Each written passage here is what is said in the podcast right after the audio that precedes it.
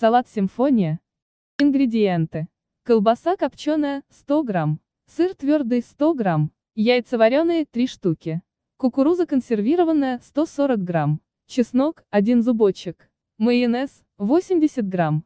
Колбасу и яйца нарезать кубиками. Сыр натереть на терке. Соединить колбасу, сыр, яйца и кукурузу. Чеснок выдавить через чеснокодавку. Все ингредиенты смешать и заправить салат «Симфония» майонезом. Приятного аппетита!